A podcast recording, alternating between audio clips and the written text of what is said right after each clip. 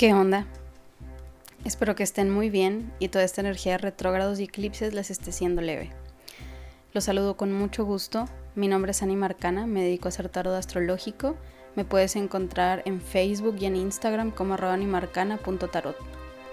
Hoy vengo a agregarle una raya más al tigre. Les vengo a hablar de un retrógrado más. Sí, otro. Vamos a estar hablando de Plutón retrógrado. Oh, sí, Así es. Entre todo este mix rompepollas agregamos el trabajo de Plutón retrógrado, que empezó el 25 de abril, o sea, ya tenemos un rato con esto, y termina el 4 de octubre, o sea que todavía nos queda rato para esto. Toda esta retrogradación va a estar pasando en el grado 24 de Capricornio para que revises en tu carta natal en qué casa cae esto. Recuerda que si necesitas ayuda para interpretar y saber lo que va a estar pasando o en qué casa específica te cae, contáctame para agendar una consulta astrológica y entre las dos lo analizamos. Como siempre, voy a tratar de ser breve y entregarte los puntos más importantes de este tránsito, así que vamos allá. Primero que nada, este tránsito nos va a ayudar a definir las cosas que nos empoderan y las que nos debilitan, y en base a esto decidir cuáles de estas cosas que no nos empoderan vamos a sacar de nuestras vidas y cuáles vamos a transformar.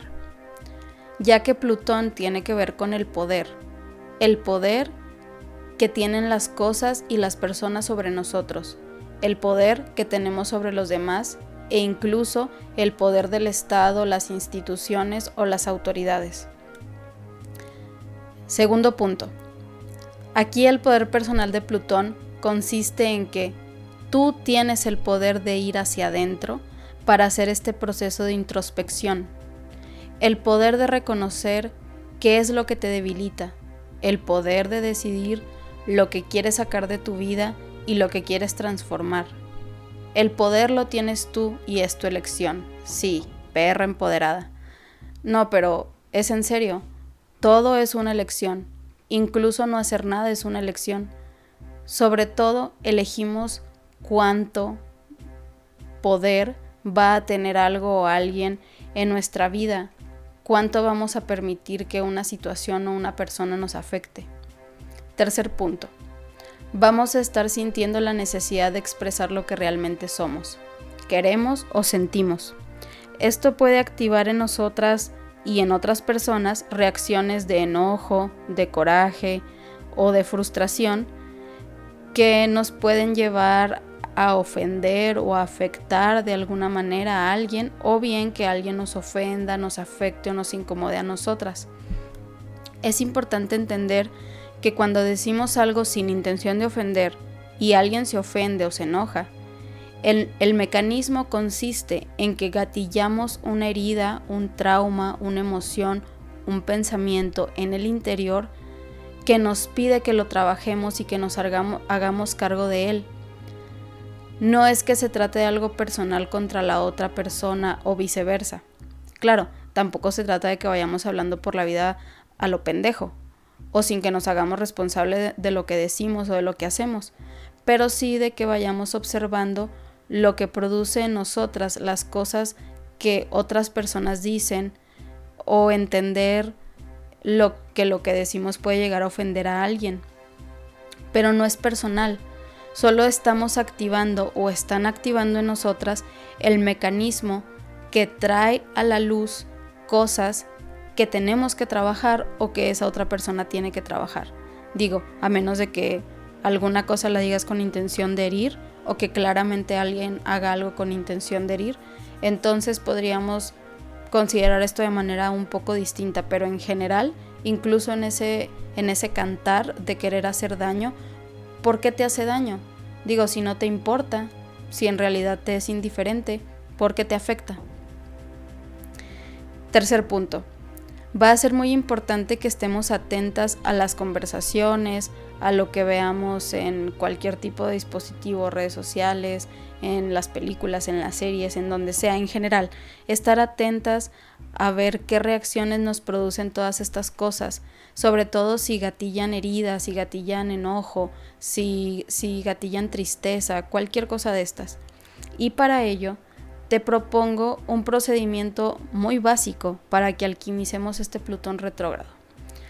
Es muy importante aquí señalar que si tú consideras que necesitas algún tipo de acompañamiento, de ayuda terapéutica, psiquiátrica, psicológica, psicoanalítica, un coaching, lo que tú creas que es necesario para que te acompañen en este proceso, por favor acude, busca ayuda, es muy importante que lo hagas, pero lo que yo te doy aquí te puede servir como una base para que te vayas dando cuenta que tanto algo te sobrepasa, que tanta ayuda necesitas, que también lo manejas.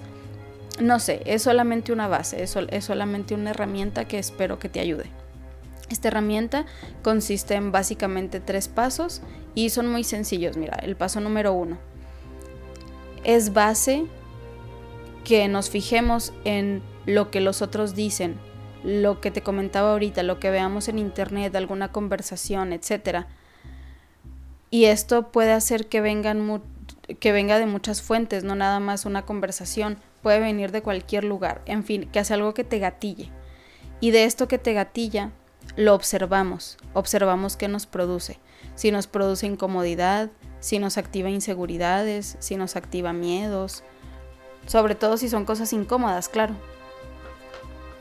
En fin, nos activa algo que no podemos pasar por alto. Paso 2. Antes de reaccionar, antes de enojarnos, antes de reclamar o de comenzar una pelea, lo que sea, nos detenemos a preguntarnos, ¿por qué esta persona, esta conversación, este comentario, esta situación me está produciendo esta reacción? ¿Qué es lo que me produce miedo, enojo, tristeza, asco? Entre más fuerte sea la reacción que te produzca, más importante es que nos hagamos cargo de esto y lo trabajemos.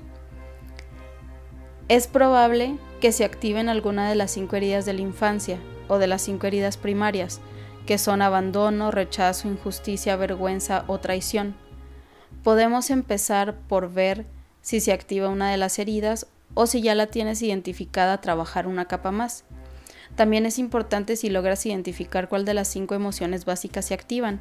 Si lo que te da es miedo, es asco, es tristeza, es enojo o incluso si te produce felicidad. Digo, Plutón no nada más es, es algo malo, no nada más se trabaja lo malo, también lo bueno.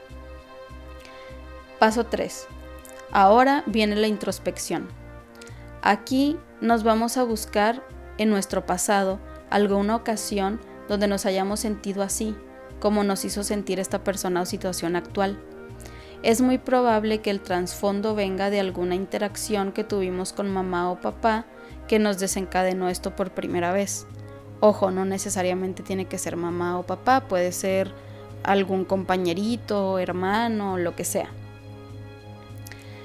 Si es necesario, llora, háblalo, platícalo, escríbelo, trata de sacarlo de tu organismo de alguna manera. 4.